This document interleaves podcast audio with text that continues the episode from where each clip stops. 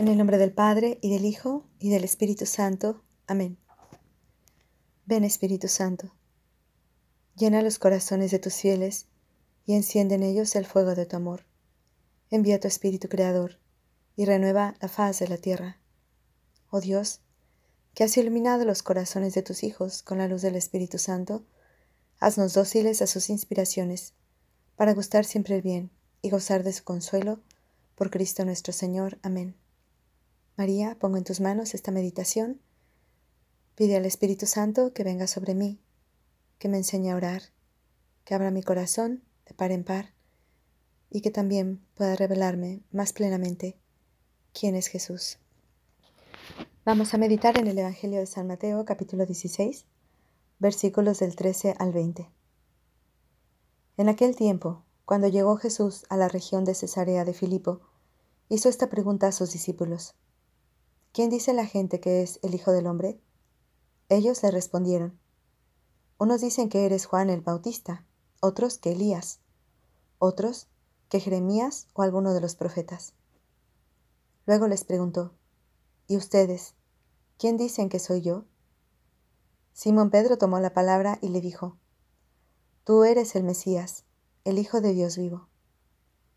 Jesús le dijo entonces, Dichoso tú, Simón, hijo de Juan, porque esto no te lo ha revelado ningún hombre, sino mi Padre que está en los cielos. Y yo te digo a ti que tú eres Pedro, y sobre esta piedra edificaré mi iglesia. Los poderes del infierno no prevalecerán sobre ella. Yo te daré las llaves del reino de los cielos. Todo lo que ates en la tierra quedará atado en el cielo, y todo lo que desates en la tierra quedará desatado en el cielo y les ordenó a sus discípulos que no dijeran a nadie que Él era el Mesías. Palabra del Señor. Gloria a ti, Señor Jesús. De muchas maneras se puede interpretar esta palabra del Señor. Quisiera hoy centrarla especialmente en esta, en esta pregunta que les hace Jesús a sus discípulos. ¿Quién dice la gente que soy yo? Y por eso quise titular esta meditación ¿Quién eres Jesucristo? Pidiéndole a Él que sea Él mismo quien nos revele quién es. Quién es no a nivel general, sino quién es y qué quiere ser para cada uno de nosotros. Hoy podemos acercarnos a Jesús en este momento de oración para tener un momento de intimidad con Él. Así como Él se llevó a sus discípulos, los separó de todo, de todos, y quiso tener un momento a solas, un momento de sinceridad, donde Él quiere manifestarse a ellos y donde les pide a su vez una declaración. Él también les hará una declaración, porque Dios es un enamorado del hombre, de la mujer, de su criatura. Y Jesús se ha encarnado, se ha hecho hombre para hacernos conocer ese amor.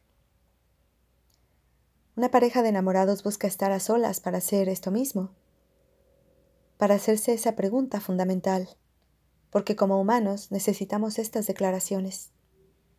No basta el dar por supuesto. A veces es muy, pero muy difícil hacer estas preguntas porque de eso depende mucho. Depende la relación, depende em, el, el tener la seguridad o la certeza de si soy amado o no soy amado. Y muchas veces no nos atrevemos a preguntar eso a las personas que amamos. Jesús hoy, con toda valentía, hace esta pregunta a los discípulos. Y tal vez también quiera hacértela a ti que estás escuchando esta meditación. ¿Quién soy yo para ti? ¿Me amas?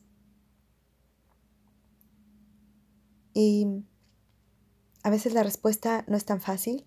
Bueno, de hecho la pregunta no es tan fácil parece como, como si de alguna manera tuviéramos que exponer el alma. Y, y, tenemos ese temor, ese miedo, ¿no? Porque, porque nuestra alma, nuestro corazón es lo más sagrado que tenemos.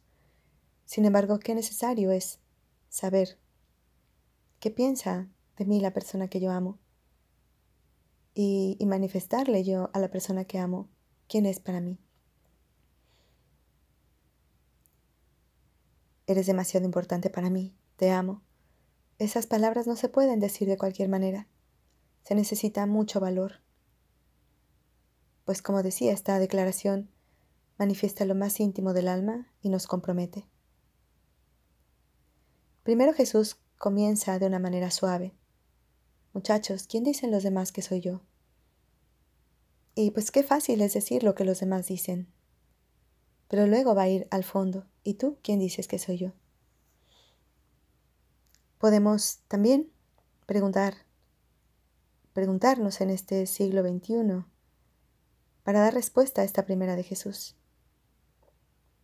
Pero también quisiera que en esta meditación pudiéramos preguntarle al mismo Jesús, que nos revele, pedirle que nos revele quién es Él. ¿Quién eres tú, Jesús?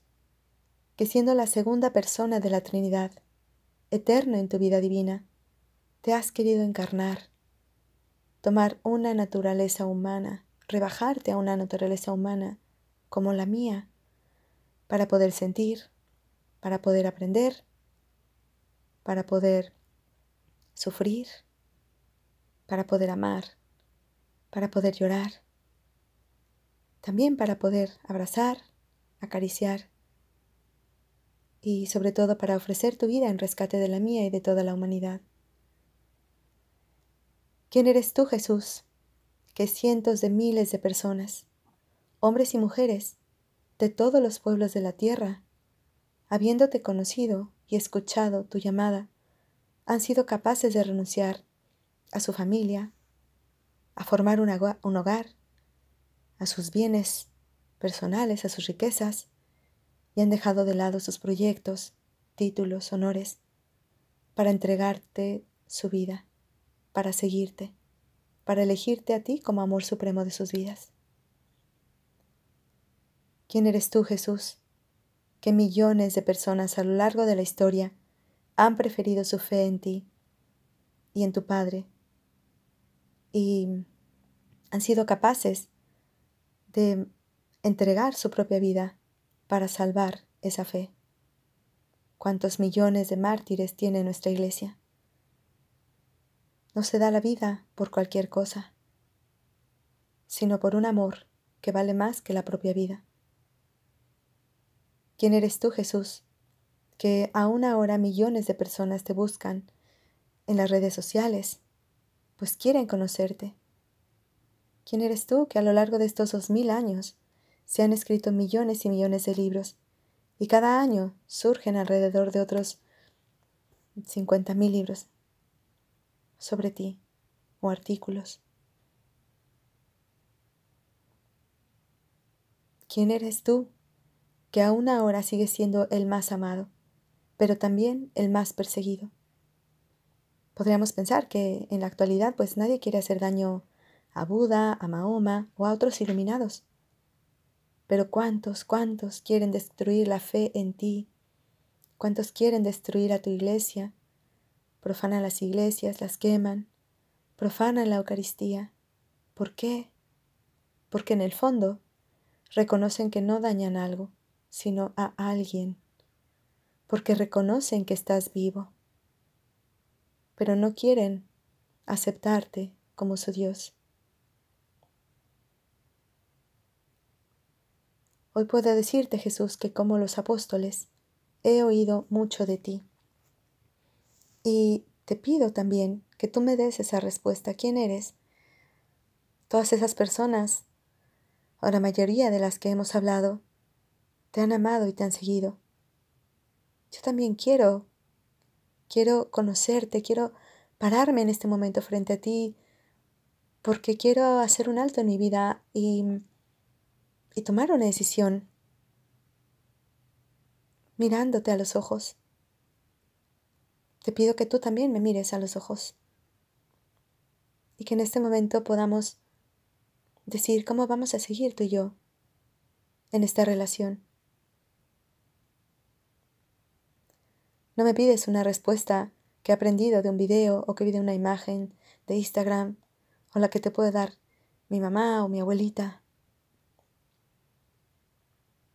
Quieres que te diga lo más íntimo de mi corazón Quiero decirte, Señor, que no, no quiero que seas algo, sino alguien. y que de hecho lo eres, alguien a quien mi corazón busca. No eres una idea, eres una persona a quien hoy acudo porque he sentido, porque quiero sentir tu amor, tu presencia, tu compañía, tu guía, tu fuerza. Sé que eres aquel que ha cambiado la historia en antes de Cristo y después de Cristo. Y creo que también puedes hoy cambiar mi historia. O ya la has cambiado y la estás llenando de sentido.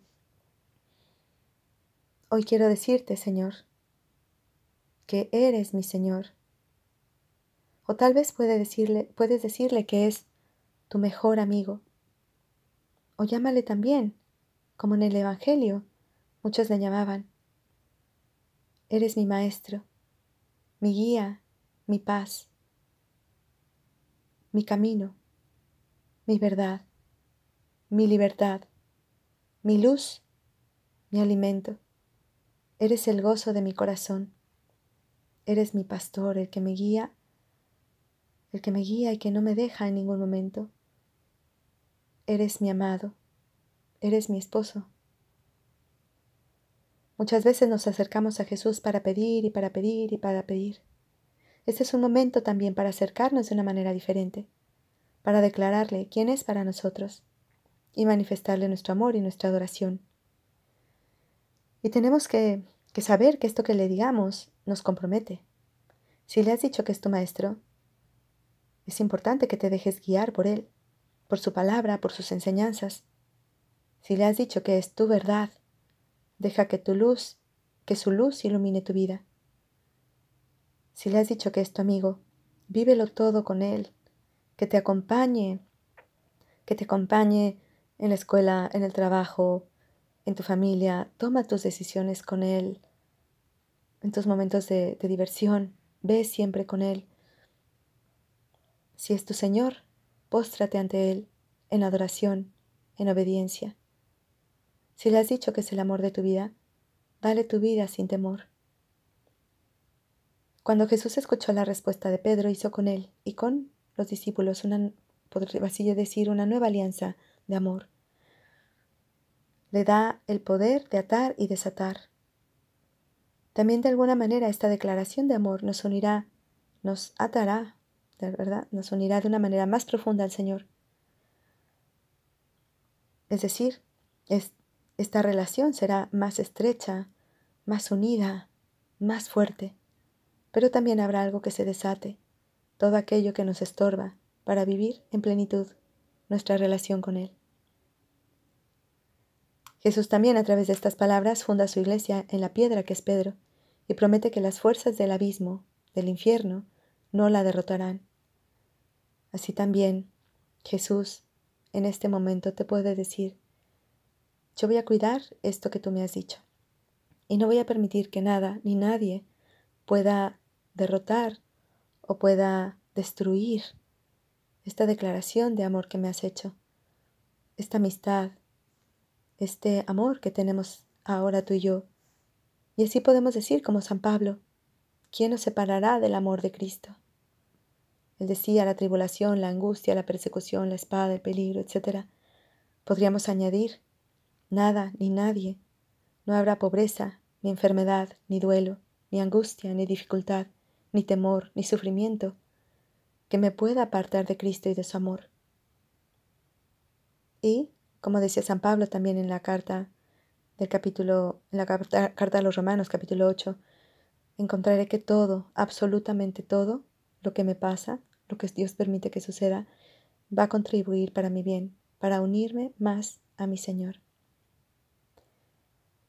Quédate un momento a solas con tu Jesús y háblale de corazón a corazón.